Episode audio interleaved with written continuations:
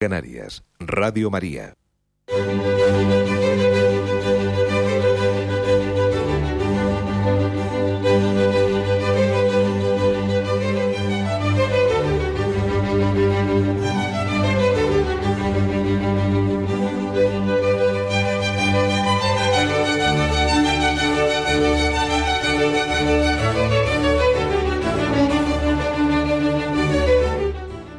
Comienza en Radio María el comentario al Catecismo de la Iglesia Católica, un programa que dirige Monseñor José Ignacio Munilla.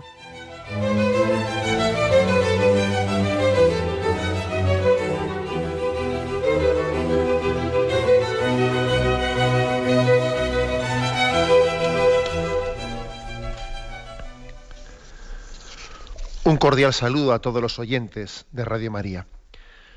Un día más, con la gracia del Señor, proseguimos el comentario del Catecismo de nuestra Madre la Iglesia. Y estamos dentro del apartado de la vida moral y magisterio de la Iglesia. Estamos en el punto 2033. Dice este apartado. El magisterio de los pastores de la Iglesia en materia moral se ejerce ordinariamente en la catequesis y en la predicación, con la ayuda de las obras de los teólogos y de los autores espirituales. Así se ha transmitido de generación en generación, bajo la dirección y vigilancia de los pastores, el depósito de la moral cristiana, compuesto de un conjunto característico de normas, de mandamientos y de virtudes que proceden de la fe en Cristo y están vivificados por la caridad. Esta catequesis ha tomado tradicionalmente como base, junto al credo y al Padre Nuestro el decálogo que anuncia los principios de la vida moral válidos para todos los hombres. Por lo tanto, aquí, en este primer mm, punto, después ya en los siguientes, va discerniendo qué grados hay de magisterio, que hay magisterios eh, pues, ordinarios, extraordinarios, que tienen grado de infalibilidad, otros que no lo tienen. De esos temas, en los programas posteriores, ya entraremos a distinguir, ¿no? ahora no entra en ello, sino que se, refiere, se limita a hablar del magisterio. Existe pues una vocación magisterial de la Iglesia, que es ser maestra. La Iglesia es madre y es maestra. Y, y los dos aspectos son inseparables, son inseparables. Y es importante que lo entendamos así, porque a veces parece que hemos pretendido separar ambas cosas.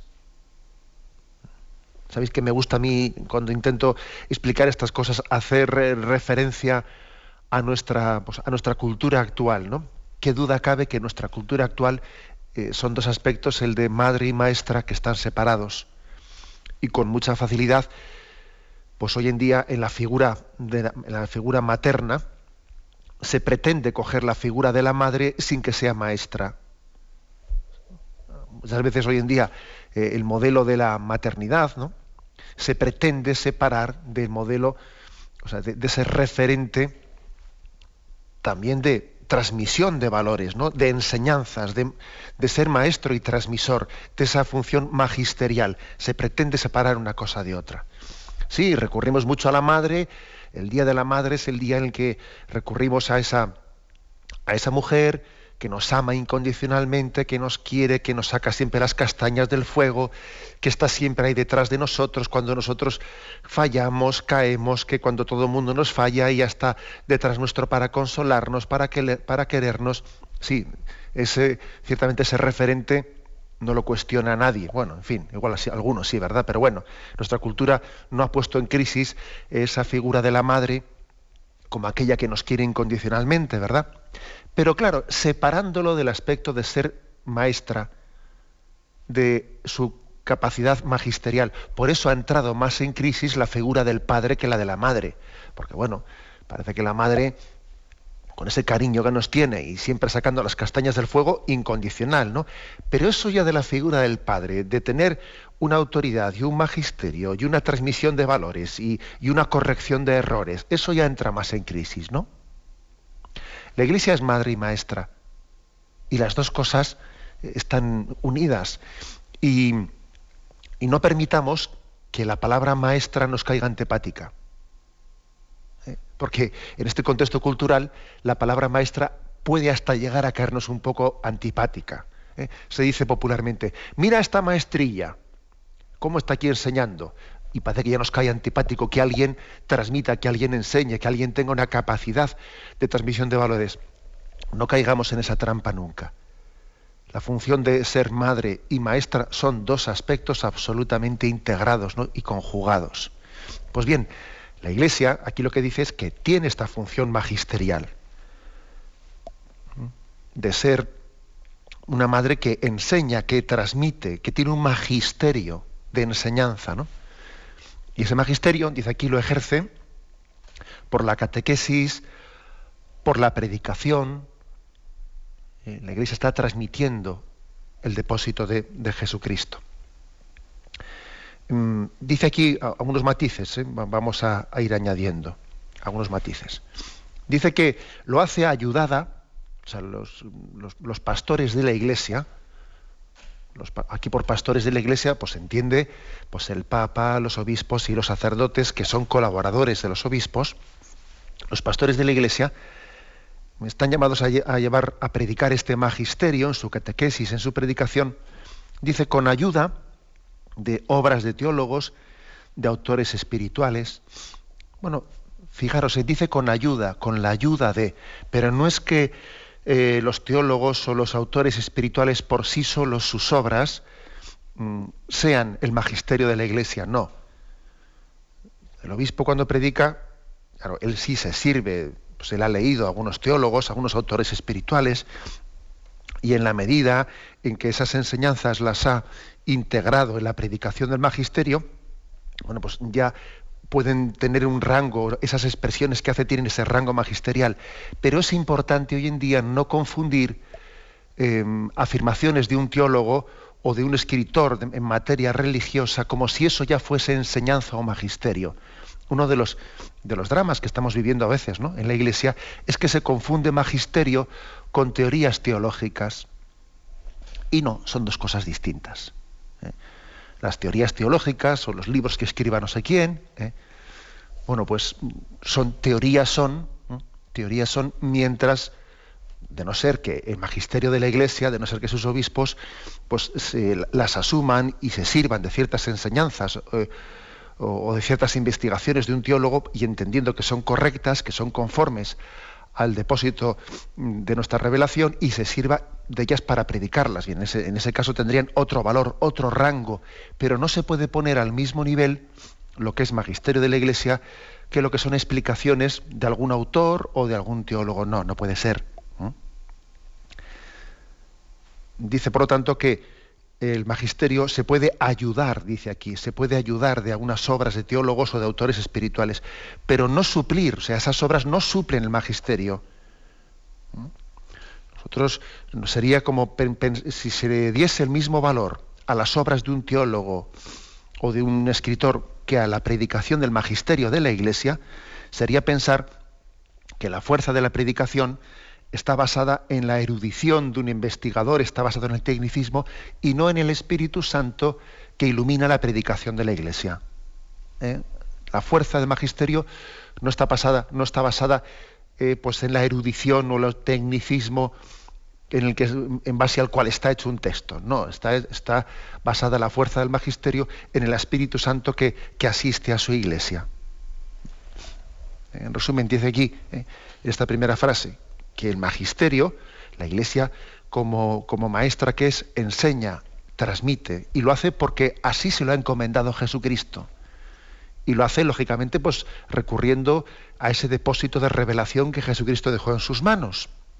Y se puede y se debe de servir de obras de teólogos, de autores espirituales, pues para enriquecer esa predicación, para intentar también responder a los retos actuales, eh, pero sin confundir, eh, pues eh, sin confundir y sin poner al mismo nivel lo que es magisterio de la Iglesia, de lo que son obras de teólogos o escritos espirituales o escritos de algún autor o lo que fuere.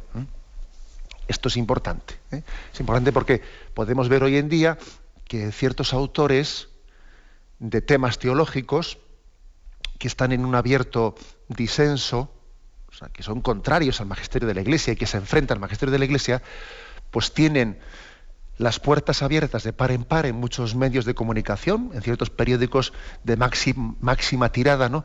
Y resulta que hay ciertos autores que en el seno de la Iglesia, vamos, no son absolutamente nadie, son, son insignificantes, pero sin embargo les abren las puertas de par en par y les ponen la alfombra roja para que entren, pues en algunos medios de comunicación anticlericales, ¿no? O muy críticos frente a la Iglesia. Y entonces ahí les dan una cancha tremenda para que allí ellos a bombo y platillo hagan una, una, una, presentación de la fe pues, crítica frente al magisterio de la Iglesia. Ahora, y si usted no se puede poner al mismo nivel un católico cuando lee eso, tienen que entender que esta persona, eh, esta persona, pues está teniendo en este medio de comunicación laicista y anticristiano, le están utilizando, eh, le están utilizando sencillamente para crear desconfianza frente al magisterio de la Iglesia. Lo que ocurre es que, como en alguna, ocasión a mí me ha tocado decir, que ese tipo de autores a los que se les abre las puertas de par en par en estos medios laicistas, yo creo que no son lo suficientemente inteligentes para entender de que les están utilizando contra la Iglesia. Les utilizan contra la Iglesia. Como aquello que dijo Unamuno, ¿no? ¿Contra quién me aplauden? esta gente posiblemente se da cuenta que les están aplaudiendo contra la iglesia. No les aplauden a ellos. Ellos ingenuos se piensan, ¿no? Que les aplauden a ellos mismos. No, no. Les utilizan para, para de alguna manera intentar sembrar una desconfianza hacia la iglesia.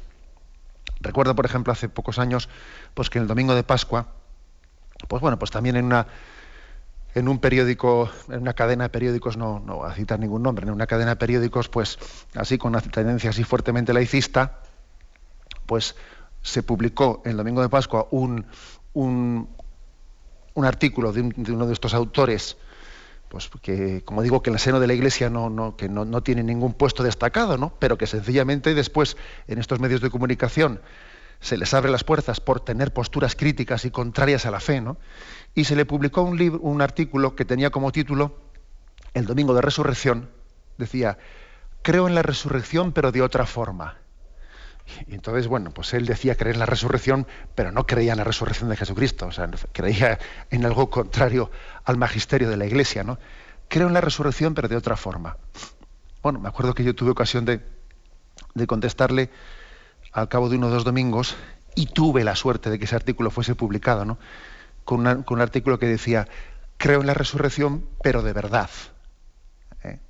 ¿Qué ocurre? Bueno, pues que ocurre que generalmente ese tipo de autores eh, tienen la puerta abierta de par en par, sin ningún problema, ¿no? Son allí introducidos, mientras que cuando el magisterio de la Iglesia quiere hacerse presente en ese tipo de medios de comunicación, vamos, se las ve y se las desea y posiblemente no tiene lugar pues, para poder expresarse. Por eso me parece importante hacer esta distinción, ¿eh? que aquí este punto 2033 indica. El magisterio de la Iglesia eh, predica con la ayuda ¿eh? de obras de teólogos y autores espirituales, pero sin que nos, sin que nos equivoquemos, ¿no? O sea, es decir, esos autores espirituales no suplen el magisterio, sino que tienen que ser una ayuda al magisterio y no algo que pueda llegar a ser a convertirse en una especie de obstáculo al magisterio no algo que pueda llegar a convertirse en un obstáculo para adherirse a la fe de la Iglesia, no, sino una ayuda para ello, no un obstáculo hacia ello. Esa matización creo que es importante. Pero bien, tenemos un momento de reflexión y continuaremos enseguida.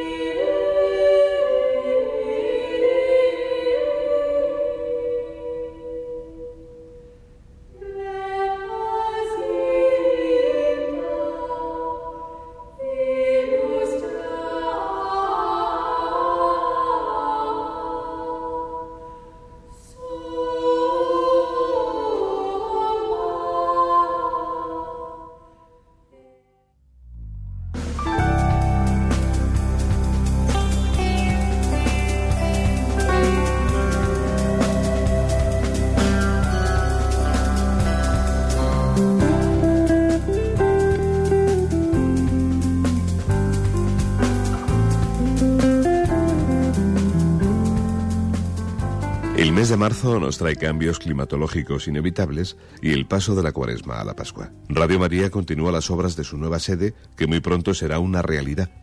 El nuevo edificio estará dotado de todos los recursos necesarios para satisfacer el crecimiento que Radio María ha experimentado durante los últimos meses. Como la Pascua, que significa paso, les proponemos que nos acompañen para culminar el proyecto evangelizador de la Virgen a través de las ondas radiofónicas. Ingrese su aportación en cualquier sucursal del Banco Popular o en sus filiales, en la cuenta de la Asociación Radio María también pueden hacerlo por transferencia bancaria, giro postal o cheque a nombre de Asociación Radio María, enviándolo a Radio María, calle Princesa número 68, segundo E, 28008 de Madrid.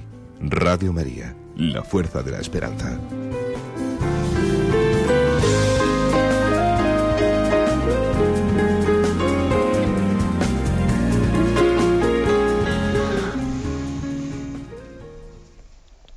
Estamos comentando en este programa del Catecismo el punto 2033, en el que se habla de esa tarea magisterial eh, de la Iglesia, de transmisión, de ser también madre y maestra, que transmite en la catequesis y en la predicación tantas enseñanzas y también en concreto en materia moral, eh, que es de lo que está hablando el capítulo en el que estamos, eh, vida moral y magisterio de la Iglesia. Este punto continuaba diciendo, así se ha transmitido de generación en generación, bajo la dirección y vigilancia de los pastores, el depósito de la moral cristiana, compuesto de un conjunto característico de normas, mandamientos y de virtudes que proceden de la fe en Cristo y están vivificados por la caridad. La Iglesia transmite el depósito de la moral cristiana. La verdad es que yo creo que merece una pena la explicación de este término, de este término. ¿Qué, significa esto de que la Iglesia predica un depósito de la fe, un depósito de nuestra fe y de nuestra moral? Uno de los problemas principales que tiene la Iglesia es que suele ser percibida y juzgada eh, bajo las mismas categorías de otras instituciones seculares ¿no? con las que convive. Y sin embargo la naturaleza de la Iglesia es tan específica y singular por motivo de tener un origen sobrenatural en Jesucristo, ¿no? que su realidad pues fácilmente se distorsiona, se entiende mal cuando se le pretende comparar o entenderla bajo los parámetros de la sociedad civil, ¿no? Y así se suele decir cosas como ¿por qué la Iglesia no cambia muchas cosas de su vida interna? ¿Eh? ¿No sería más práctico que se adaptase al mundo presente, subiéndose al tren de los cambios culturales? Que se le va a escapar el tren. ¿eh? La Iglesia tiene también que, pues, bueno, ese tipo de cosas se dicen mucho. ¿eh? Y de la misma forma a cómo los ciudadanos eligen en cada momento el marco político que consideran más adecuado a la coyuntura y las circunstancias, bueno, ¿por qué no puede la Iglesia también cambiar su marco estructural y ser semejante y ser más semejante al resto de la sociedad? Oye, pues si también la sociedad cambia su marco y lo va adaptando, ¿no? Y lo va adaptando pues a las necesidades que también la Iglesia cambie su marco y cambie su estructura y así será más semejante a la sociedad, etcétera, ¿no? Ese tipo de, de pensamientos están muy introducidos, ¿no? Y bueno, y sin embargo sabemos que la Iglesia no se reconoce a sí misma como dueña de, como dueña de lo que lleva entre manos, ¿eh? sino se reconoce como depositaria. Y aquí viene la palabra depósito, que es la que este punto 2033 dice. La Iglesia se reconoce no como dueña, sino como depositaria de la revelación, de la revelación divina que ha sido culminada en Jesucristo. ¿no? El dueño, el dueño no tiene problema en cambiar las cosas conforme a su criterio. Oye, si yo soy dueño, yo hago con lo mío lo que quiero, ¿no? O lo que me parece conveniente o adecuado, ¿no? Mientras que la Iglesia tiene como primer cometido custodiar este depósito de la revelación, porque no es dueña, es depositaria de la revelación.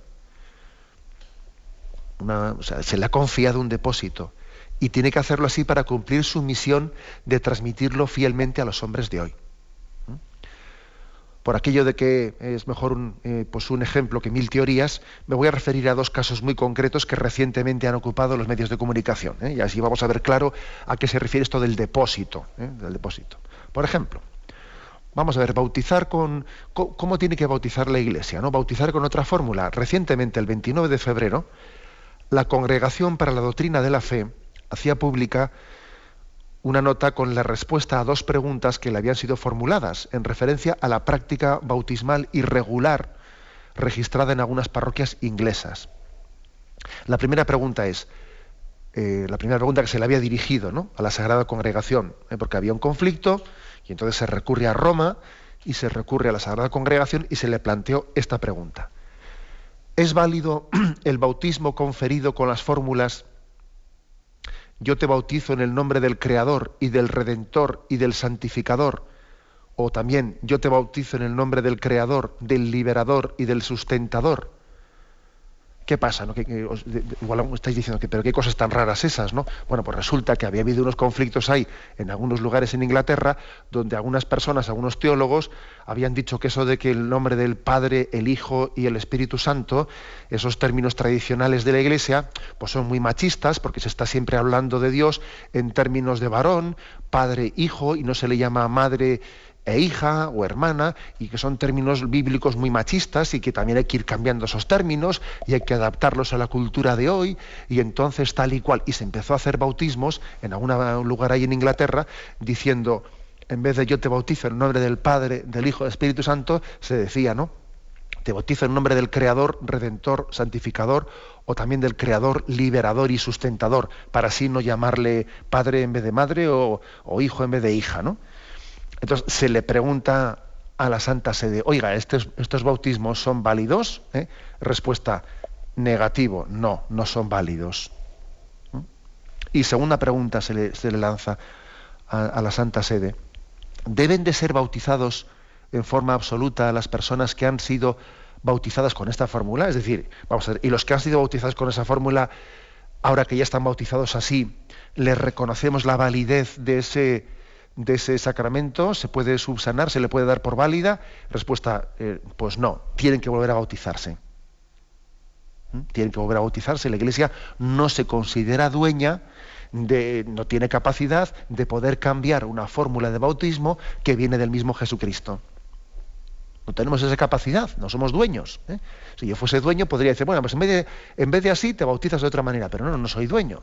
No soy dueño porque hemos recibido una palabra de Jesucristo que dice, id pues y haced discípulos a todas las gentes, bautizándolos en el nombre del Padre y del Hijo y del Espíritu Santo, y enseñándoles a guardar todo lo que os he mandado.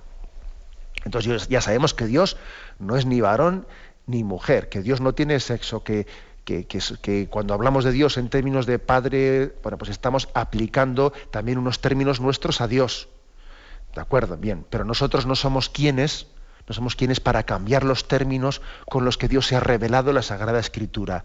Y yo no soy quien para hacer una reformulación de ese lenguaje bíblico y quitar Padre y en vez de Padre poner no sé qué, o en vez de poner Redentor, Santificador, Creador, Liberador, no, porque la Biblia es la Biblia, es la palabra de Dios, y si Dios ha juzgado adecuado y conveniente revelarse en esos términos, ¿quién soy yo para ir a cambiarlos? O sea, la Iglesia tiene un depósito que tiene que transmitir fielmente, pero no, sacar, pero no añadir, ni cortar, ni sacarse de debajo de la, de la manga ¿eh? o de la chistera una cosa que, no, que es ajena al depósito de la fe. Es decir, que la Iglesia tiene la convicción de que no está para contemplar las ideologías del momento, sino para predicar un mensaje que trasciende tiempos y lugares. Que ese mensaje de la revelación es eterno y que está por encima de, bueno, pues de las modas de, cada momento y situación. Otro caso concreto, os pongo, ¿eh? para que entendamos lo que es el depósito, el depósito de que la Iglesia no es dueña de ese depósito de la fe, sino ¿eh? Sino que tiene que ser fiel, transmisora. No. Otro caso reciente que ha ocurrido. En la diócesis de Huesca eh, se presentaba públicamente el martes santo un documento sobre el modo de administrar la Sagrada Comunión a los celíacos. ¿eh? Sabéis que los celíacos son los alérgicos al gluten del pan de trigo. Y en efecto, ¿no? pues, había ocurrido por lo visto pues, que una madre cuyo niño se preparaba para la primera comunión había manifestado su deseo de que su hijo pudiese recibir la comunión con pan de maíz en vez de con pan de trigo. ¿no?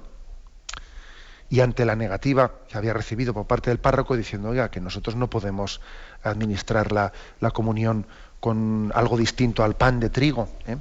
Pues bueno, pues en algunos medios de comunicación se había montado un poco el lío y se habían lanzado titulares del estilo de un niño celíaco sin primera comunión, familia denuncia a la iglesia por no dejar comulgar a su hijo y, cosas por el estilo, ¿no? Ya sabemos cómo son muchas veces los medios de comunicación sacando las cosas de quicio. Bueno, pues también en este caso la iglesia se considera sin autoridad para modificar una fórmula sacramental que tiene su origen en Jesucristo quien celebró la última cena con pan de trigo y con vino de uva, y que y que se ha transmitido pues, de este modo a la tradición de la Iglesia hasta nuestros días. ¿no? Por lo tanto, las formas de pan especiales ¿no? que carecen de gluten son materia inválida para la Eucaristía, es decir, que no se pueden consagrar válidamente. Y por eso en el documento este, pues, eh, eh, aprobado en la diócesis de Huesca, que lógicamente no se dice nada nuevo que no haya sido dicho ya para la Iglesia Universal, ¿eh? pues en ese documento se, se, explicita que los celíacos, aquellos que tienen la alergia al gluten ¿no? de trigo, pueden comulgar de dos formas. Bajo la especie de pan, cuando, utilizando un tipo de formas especiales que contienen una pequeña, una pequeña cantidad de gluten de trigo, de manera que de esa manera siga siendo pan de trigo, aunque se le haya disminuido al máximo el gluten, ¿eh? Pero que, bueno, hasta unos niveles que ya no perjudican la salud, ¿no? o que no crean esas reacciones celíacos, y esa es una fórmula, y la fórmula más sencilla es comulgar bajo la especie de vino, en donde también está presente el cuerpo y la sangre del Señor, ¿no? Entonces, bueno, pues, pero son las dos posibilidades que da la Iglesia. O comulgamos con, un, con unas formas especiales que siguen siendo eh, pan de trigo, pero que les hemos disminuido al máximo el gluten para que no cause esa reacción o de lo contrario, pues para, no para evitar ningún tipo de peligro, pues, pues comulgamos bajo la especie del vino y se ha acabado, ¿no? Pero la Iglesia lo que no puede hacer, no tiene autoridad, no se considera ¿eh? con esa autoridad de decir, venga, pues en vez de con pan, vamos a comulgar con, pues, pues eso, ¿no? Pues, pues con turrón. O con, o no, mire usted, oiga, la Eucaristía le instituyó Jesucristo y quién soy yo para cambiar las cosas. ¿eh? O con arroz. Pues no, oiga, yo no tengo capacidad para eso. Es decir, yo he recibido un depósito y esta es la palabra que aquí utiliza este punto 2033. ¿no? La Iglesia ha recibido un depósito que tiene que transmitir. Tiene que transmitir. No, quiere decir tampoco la palabra depósito, porque a uno podría parecer eso, ¿no? Como si estuviésemos nosotros con, con un mensaje anquilosado. No, el depósito de Jesucristo es muy actual, porque lo predicamos en el hoy y en el ahora, y se actualiza, e ilumina las situaciones presentes. ¿Eh?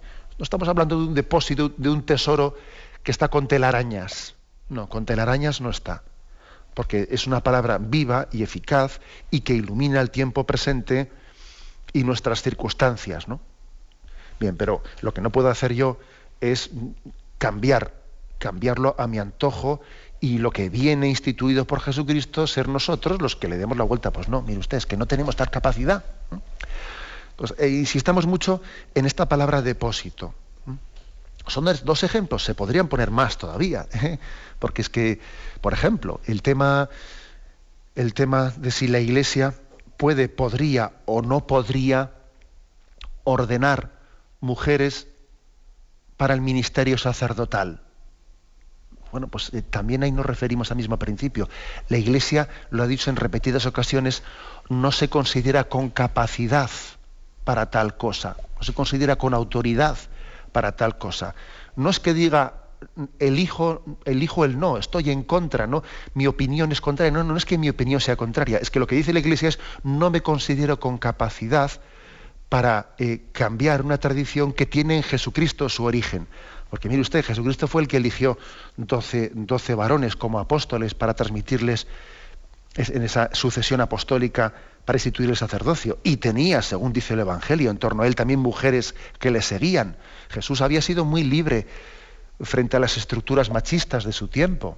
Jesús había roto, ¿eh? según podemos extraer claramente del, del, Evangelio, había roto muchas, bueno, pues muchas fórmulas y estructuras de los rabinos, que lógicamente que los rabinos no tenían mujeres entre sus seguidores, Jesús sí las tenía.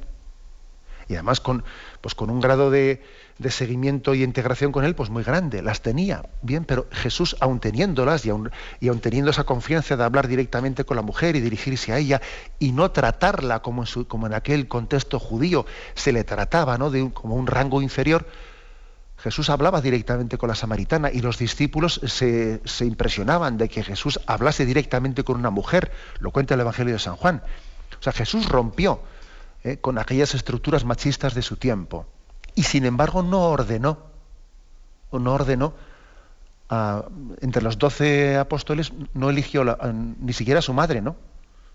No eligió a, a, las mujeres. Entonces uno dice, vamos a ver, ¿podemos nosotros cambiar una cosa que tiene su origen en Jesucristo? No nos consideramos capaces, no nos consideramos con autoridad. ¿Por qué? Porque entendemos que Jesús pudo tener alguna razón, a una razón de otro tipo, ¿no? de, tipo, de tipo sacramental. Que ahí ya nosotros, bueno, pues no puede, estamos un poco como eh, la Iglesia, la razón que da es esa, la que he explicado, o sea, de que no nos, no nos consideramos con autoridad para cambiar una tradición que tiene su origen en Jesucristo. Y ahora vienen los teólogos e intentan explicar esto, ¿no? Y dicen algunos teólogos, bueno, es que es posible que también en el hecho de que los sacerdotes o los, apóstoles, los sucesores de los apóstoles, no los obispos sean varones, en ello también hay una, un argumento de conveniencia sacramental, porque el obispo, el obispo se desposa con la iglesia. Y de hecho ya veis cómo al obispo se le suele, el día de su ordenación, se le pone un anillo, un anillo signo del desposorio de Cristo con la iglesia. Cristo se desposó con la iglesia. Y Cristo fue varón, claro. ¿eh? Bueno, pues hay que decir eso. Es decir, Dios se encarnó en Jesucristo, en ese varón, en ese varón que se desposó con su iglesia. La iglesia tiene una, tiene una espiritualidad esponsal. Cristo se desposó con su iglesia. Al mismo tiempo las religiosas se desposan con Jesucristo. Y el anillo de la religiosa es un anillo también de desposorio con Jesucristo. Bien, los teólogos eh, intentan también, especialmente la teología oriental, los teólogos orientales han subrayado mucho este aspecto de esponsalidad que nosotros tenemos un poco olvidado. Pero la clave de lo que quiero yo aquí insistir es en que la Iglesia no tiene la capacidad, no, no tiene la autoridad, se extralimitaría si cambiase el depósito que hemos recibido de Jesucristo. ¿Eh? O sea, no podemos hacer tal cosa, ¿eh? porque podríamos estar actuando eh, de una manera contraria a la voluntad de Jesucristo, a la voluntad divina y humana de Jesucristo. A esto se refiere, ¿no? El tema de. Pues he puesto tres ejemplos, ¿no? He puesto el ejemplo de lo de los esos bautizos de Inglaterra, he puesto el ejemplo de los celíacos, he puesto el ejemplo este del, del, del sacerdocio y la mujer son ejemplos que se refieren a cuestiones muy concretas, ¿no? pero que los he expuesto como, algo, como significativos y nos ayudan a entender mejor que no estamos capacitados para juzgar adecuadamente el poder, el proceder de la Iglesia cuando partimos de una incomprensión de su carácter sobrenatural, de su estructura apostólica. ¿eh? La Iglesia está llamada a buscar nuevas fórmulas de evangelización, eso es verdad, con capacidad de presentar el Evangelio al hombre y a la mujer de nuestros días, eso es verdad, con capacidad de conectar con su lenguaje y hacerse entender, eso es verdad, pero sin traicionar lo más mínimo el depósito de Cristo, del cual no es dueña, eh, sino, sino, depositaria. ¿eh? Bueno, pues si algunos podrían sacar la conclusión de que esta misión y naturaleza sobrenatural de la Iglesia le, dificulta, ¿no? Es que mira, es que estamos muy dificultados para adaptarnos a los patrones culturales de, del momento presente, ¿no? Bueno, pues sí, mire usted, pues igual sí, pero también sería justo añadir que también esta, esta estructura de la Iglesia, ¿no? Nos preserva de muchos tópicos y de muchas modas pasajeras nos preserva de muchas modas pasajeras, ¿no? Porque sería también bastante ridículo que estuviésemos continuamente cambiando nuestro mensaje pues, para adaptarlo a las modas pasajeras, ¿no? Decía Chesterton, aquel famoso converso al cristianismo, decía que el catolicismo nos libera de esa degradante esclavitud de ser hijos de nuestro tiempo. ¿eh? Y, por qué le llama irónicamente, ¿no? Es una ironía, claro. ¿eh? ¿Por qué le llama irónicamente Chesterton la degradante esclavitud de ser hijos de nuestro tiempo, porque parece que depende de quién, en qué tiempo te haya tocado vivir, estás pensando de una manera o de otra. Me toca vivir en otro tiempo, de otra manera. Dependiendo en qué lugar y en, qué tiempo me ha tocado vivir, así es, así pienso yo. Pienso de una manera o pienso de otra, porque es el contexto cultural el que me hace pensar de una manera. Pues mire usted, el catolicismo, nuestra fe en la tradición de la Iglesia nos libera de la esclavitud de ser hijos de nuestro tiempo y nos permite tener unas convicciones que, son, que están fundamentadas en ese depósito de la tradición de la Iglesia. Bien, a eso se refiere esta palabra de depósito, de que la Iglesia, dice, bajo la dirección y vigilancia de los pastores, transmite el depósito de la moral cristiana. Tenemos un momento de reflexión y continuaremos enseguida.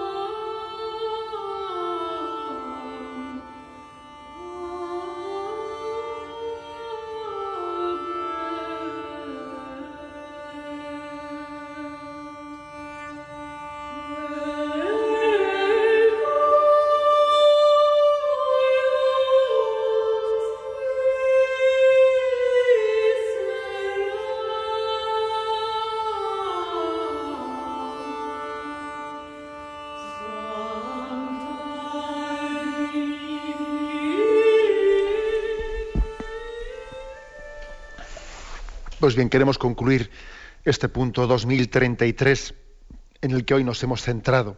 En él habla del magisterio de la Iglesia. La Iglesia es madre y es maestra y tiene un magisterio. Y hay de mí si no evangelizare, hay de nosotros, ¿no? Hay de la Iglesia si no cumplís esa función magisterial para la cual también ha sido convocada, ¿no? Por la Iglesia, por Jesucristo, perdón. Bien, pues decíamos que tiene que transmitir ese depósito, que de generación en generación y desde Jesucristo ha sido transmitido por la sucesión apostólica. Y dice que ese depósito está compuesto, dice, de conjunto de normas, mandamientos y de virtudes procedentes de la fe en Cristo y vivificadas por la caridad. Esta catequesis ha tomado tradicionalmente como base, dice, junto al credo y al Padre nuestro, el decálogo que anuncia los principios de la vida moral válidos para todos los hombres. Bueno, aquí hace como un pequeño resumen. Vamos a ver, la catequesis moral de la Iglesia.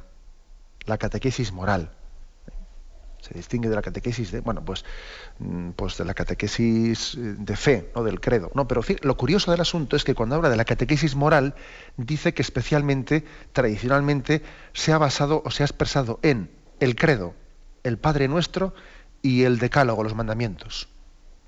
Y uno puede decir, hombre, en el credo también, pues en el credo no parece que se hable de cuestiones morales, ¿no? Hombre, en el credo se habla más bien de acontecimientos de salvación. Es como historia de salvación, creó el mundo, eh, habló por los profetas, envió a su hijo, se encarnó por el Espíritu Santo, padeció bajo Pocio Pilato, padeció, fue sepultado, resucitó al tercer día, subió a los cielos. Sí, es cierto. Es cierto, es decir, el credo propiamente no nos habla de moral, sino que nos habla de acontecimientos de salvación. Pero, fijaros bien, ¿por qué dice aquí que también el credo forma parte de la catequesis moral de la Iglesia? Porque nosotros, al predicar el credo, estamos hablando también de cómo es Dios, de cuál es el estilo de Dios de hacer las cosas.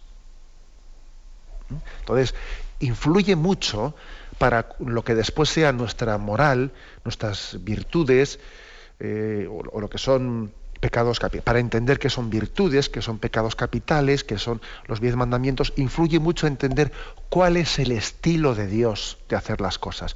Luego en el credo, aunque propiamente no se hable de moral, hay implícitamente también un estilo de Dios, el estilo de Dios, del cual nosotros después, ¿no?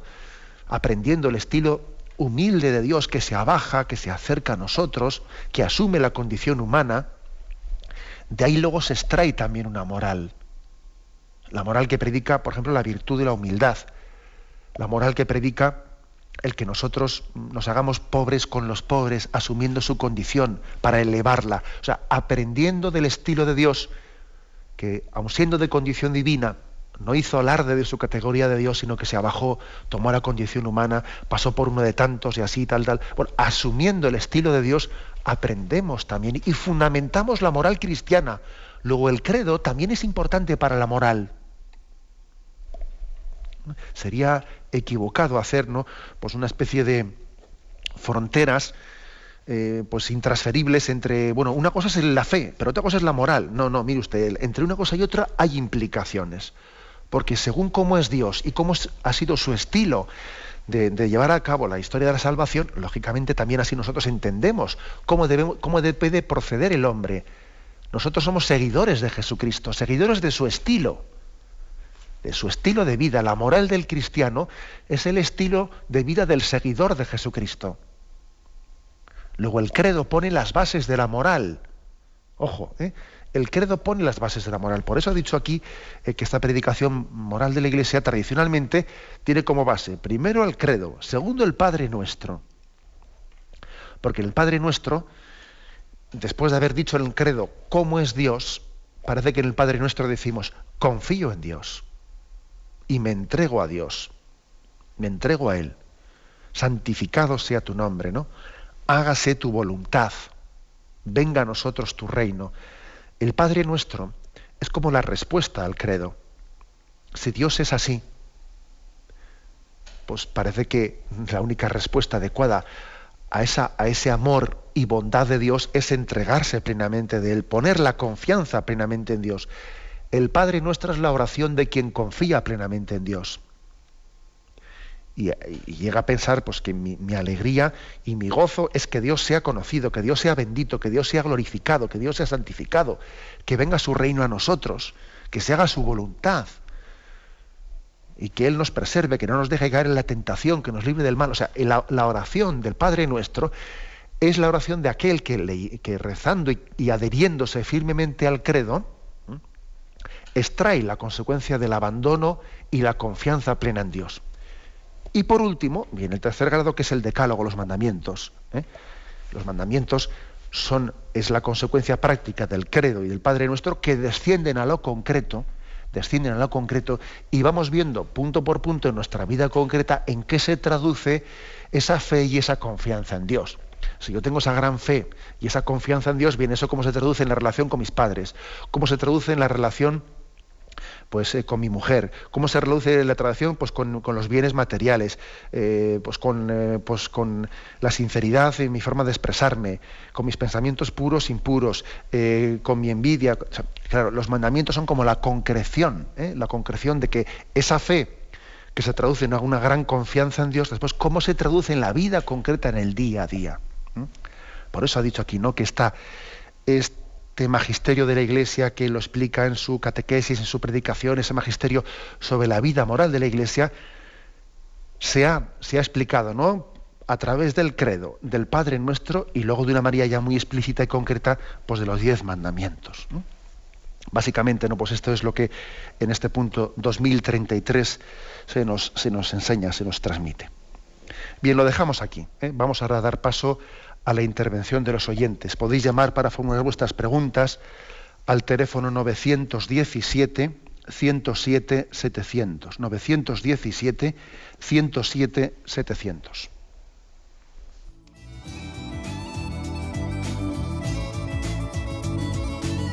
¿Le gustaría tener sus programas favoritos de Radio María en CD o DVD? Ahora es posible.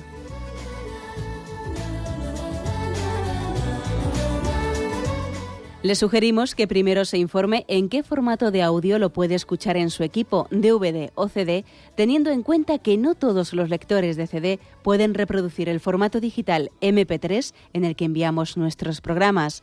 Y luego, si quiere en su casa esos programas que tanto le gustan, solo tiene que escribir una carta a Radio María, Paseo Lanceros 2, primera planta 28024, Madrid, indicando si lo quiere en CD o DVD y cuántos programas. También le rogamos que escriba su nombre, dirección y no se olvide de facilitarnos un teléfono de contacto para cualquier duda que nos surja.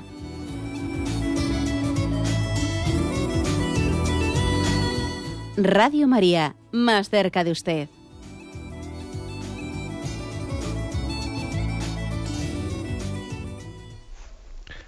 Sí, buenos días. ¿Con quién hablamos? Eh, hola, soy Pilar. Adelante, buenos Pilar. días, monseñor. Le, escuchamos. Mire, hace unos días yo tuve una, una conversación acerca de los celíacos Sí. y entonces con, con, con, con, con gente muy allegada en mi historia, ¿no? Y entonces, pues yo tengo una sobrina que no puede comulgar porque es celíaca y la niña pues lo asumió estupendamente porque vamos, bueno, pues ella bebió vino.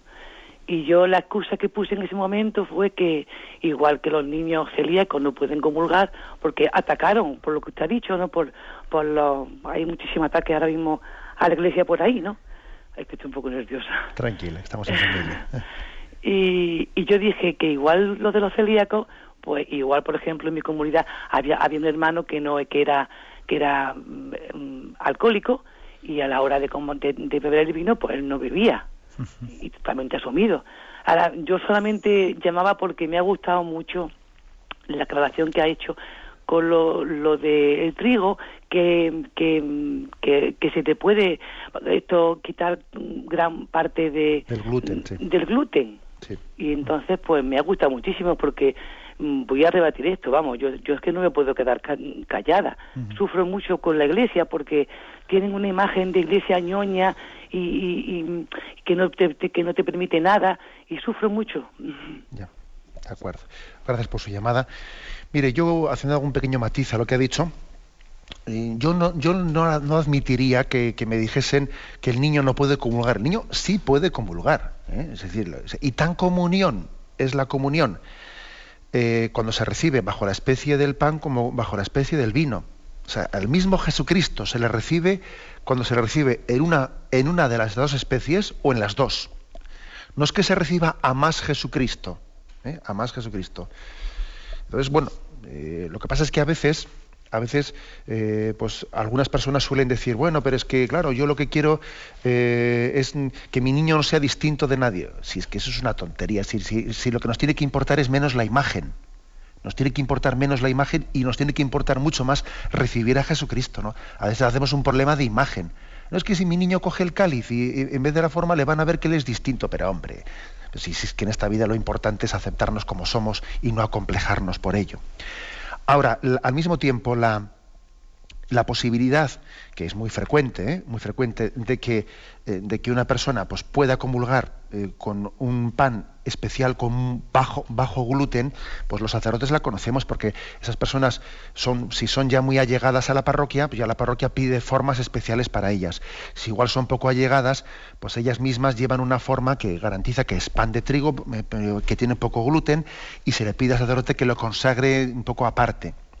Cuando cuando se le da de comulgar a un celíaco con el cáliz únicamente bajo la especie del vino, pues se suele poner también un, cáliz aparte para él. incluso se suele tener el cuidado de no, echar ese pequeño, eh, ese pequeño trocito de, de, pues la hostia consagrada a ese cáliz, como se hace, ¿no? Eh, con el otro cáliz principal eh, que, con el que el sacerdote pues, eh, hace, hace la consagración, para que precisamente no se mezcle el pan con el vino y no se pueda hacer pues, una reacción que pueda ser contraria. Es decir, la Iglesia tiene todo el cuidado y el esmero pues en atender especialmente pues a una persona que tenga pues ese problema de, alérgico no o sea suele poner un cáliz aparte en el que no hace la comicio que se llama o sea es decir no, no junta el pan con el vino tiene el máximo cuidado pero claro pero lo que no puede hacer la iglesia es dar la comunión, pues en vez de con pan, con otra cosa, con trigo, digo, perdón, con trigo, con maíz, o con no sé qué, o con arroz. No, eso no puede hacer la iglesia. De eso no es dueña, no es dueña. ¿eh? Bien, adelante. Damos paso a un, a un siguiente oyente. Buenos días, ¿con quién hablamos? Hola, buenos días. Buenos días, Agu- Agustina. Adelante, Agustina, le escuchamos. Mm, Bueno, quería yo que tengo una preocu- preocupación desde hace algún tiempo. Eh, ya había pasado una vez de antes. Y, y yo pues considero que no que no está muy bien para para la fe de pues de todos los que estamos que tenemos fe pero que no estamos dentro de la iglesia Eh, fui a, un, a una misa de, de un difunto. Al año a un familiar mío le dijeron una misa. Y eso que cuando se termina la misa, pues saludas a los padres y eso, porque era un hijo el que había fallecido. Y el cura, pues eh, no nos detuvimos mu- mucho porque, claro, eh, la iglesia no está allí para, pero sí que hab- hablamos un poco así con la familia. Y el cura enseguida mandó a ese que hace de sacristán y nos dijo que enseguida, que nos fuéramos enseguida que iban a cerrar la iglesia. Y, y yo para mí fue pues, no sé, como si te despacharon de la iglesia. Y tenía yo esa preocupación, porque digo, ahora que no se ve nunca la iglesia abierta, una vez de las que vamos, pues tampoco se puede orar, porque si te echan así, y nada, tenía yo esa preocupación de una vez lo voy a preguntar y por lo menos que me quede un poco tranquila. De acuerdo, le, le un pequeño comentario, le agradezco su confianza. Pues la verdad es que nosotros de- tendríamos, tenemos ¿no? el deseo, tenemos el ideal de que las iglesias permanezcan abiertas eh, todo el día. ¿eh? Ojalá. Eh, desde luego creo que es una pobreza muy grande que la iglesia se abra exclusivamente para la Eucaristía y que se cierre en cuanto que ha concluido la Eucaristía. Lo que pasa es que yo creo que para que ese ideal pueda ser cierto y para, pues hace falta una colaboración de todo el mundo, porque a veces el sacerdote va un poco de rally, como le digo yo, y que va, va a tal sitio, se va a la Eucaristía a tal hora, y luego tiene una reunión en no sé qué sitio, y luego tal y luego cual. Y entonces, ¿qué ocurre? Pues que si no tiene allí también pues un organizado, pues un equipo de colaboradores que em, vigilen un poco la iglesia mientras que está abierta, etcétera, pues eh, inevitablemente pues está eh, pues está obligado a que la iglesia permanezca cerrada el resto del día. El ideal sería que todas las parroquias tuviésemos pues una capacidad de turnarnos para que la iglesia esté acompañada, porque está claro que en muchos lugares no tenemos la suficiente tranquilidad de que la iglesia esté abierta y sin nadie dentro un poco vigilándola, ¿eh? porque puede ocurrir hoy en día de todo, ¿no? Pero es cierto que es una pobreza, y especialmente es una pobreza. Le voy a decir una cosa, quizás cuando una Eucaristía termina, no es que sea el momento adecuado para estar allí saludando a la gente dentro de la iglesia. Quizás esos, esos saludos tendrían que producirse fuera de la iglesia. ¿eh? En la iglesia, lo que, terminada la misa, lo que debería de haber es un rato de acción de gracias en el que en silencio uno pueda estar un rato rezando después de haber comulgado y terminada la misa. Los saludos de los familiares, etcétera, el, el ideal es que tengan lugar fuera en el pórtico de la iglesia. ¿eh? Pero bueno, creo que este matiz es importante. Bien, adelante, damos paso a un siguiente oyente. Adelante. Soy, Habla- soy Carmen. Buenos Adelan- días. adelante, padre. Carmen, escuchamos. Mire usted, tengo una duda y quisiera que me la aclarara. Resulta que el credo dice que el tercer día resucitó, mejor dicho, que bajó al infierno y al tercer día resucitó. Entonces, eh, si era Dios, ¿para qué bajó al infierno? ¿Qué, qué, qué, qué significa eso? Que no lo acabo yo de asimilar. Ya. De acuerdo, aunque sea muy brevemente, se lo comento. Ese artículo del credo eh, descendió al lugar de los infiernos. Bien, eh, no, se, refiere, no se refiere a lo que usted y yo entendemos como estado eterno, estado eterno de condenación, sino que, bueno, digamos, en el Antiguo Testamento existía un concepto bastante difuso sobre cuál era el estado de los que habían fallecido. Quiere decir que antes de Jesucristo, antes de Jesucristo, eh, todos los justos del Antiguo Testamento, digo los justos, ¿eh? los justos del Antiguo Testamento, estaban en un estado, ¿eh? un estado en el que ellos todavía no habían podido acceder al cielo. El cielo no es inaugurado sino con la resurrección de Jesucristo. Por tanto, cuando Jesús dice descendió al lugar de los infiernos, se refiere no al lugar de los condenados, sino al lugar de todos aquellos que han fallecido en el Antiguo Testamento y están esperando una, un redentor, están esperando una salvación, alguien que pueda abrir las puertas del cielo. Yo me acuerdo mucho de ese texto ese texto de Apocalipsis, creo que es capítulo 5, donde en ese lenguaje apocalíptico, ¿no? Pero, pues, pero dice, ¿no? Y yo vi el libro de la vida, donde están escritos los nombres de los salvados, pero vi que estaba sellado con siete sellos y nadie era capaz de abrirlo. Y yo lloraba, pero se me dijo, no llores, porque ha vencido el león de la tribu de David, de, la tribu de Judá, él será capaz de abrir el libro y soltar sus sellos. Es decir, Jesucristo es aquel que es capaz de descender al lugar de los muertos, si quiere usted, para no confundirse, en vez de la, en vez de la palabra infierno, os diga usted descendió al lugar de los muertos, que también en algunas traducciones se dice así, ¿eh? porque en el fondo es, sinónimo, no es infierno de los condenados, sino que es lugar de los muertos donde todavía no se puede gozar de la vida, y Jesucristo descendiendo al lugar de los muertos, al lugar del Hades, que también se dice en el Antiguo Testamento, él abre las puertas del cielo a todos aquellos que esperan ¿eh? su liberación, que están esperando que el libro de la vida pueda ser abierto. Y Jesucristo con su redención abre el libro de la vida, que estaba escrito pero estaba cerrado. Y hasta la resurrección de Jesucristo no quedan abiertas ¿no? las puertas del cielo. Bien, tenemos el tiempo cumplido y pido disculpas a los que no hayan podido entrar. Si Dios quiere, mañana podremos hacerlo. ¿eh? Me despido con la bendición de Dios Todopoderoso. Padre, Hijo y Espíritu Santo, descienda sobre vosotros. Alabado sea Jesucristo.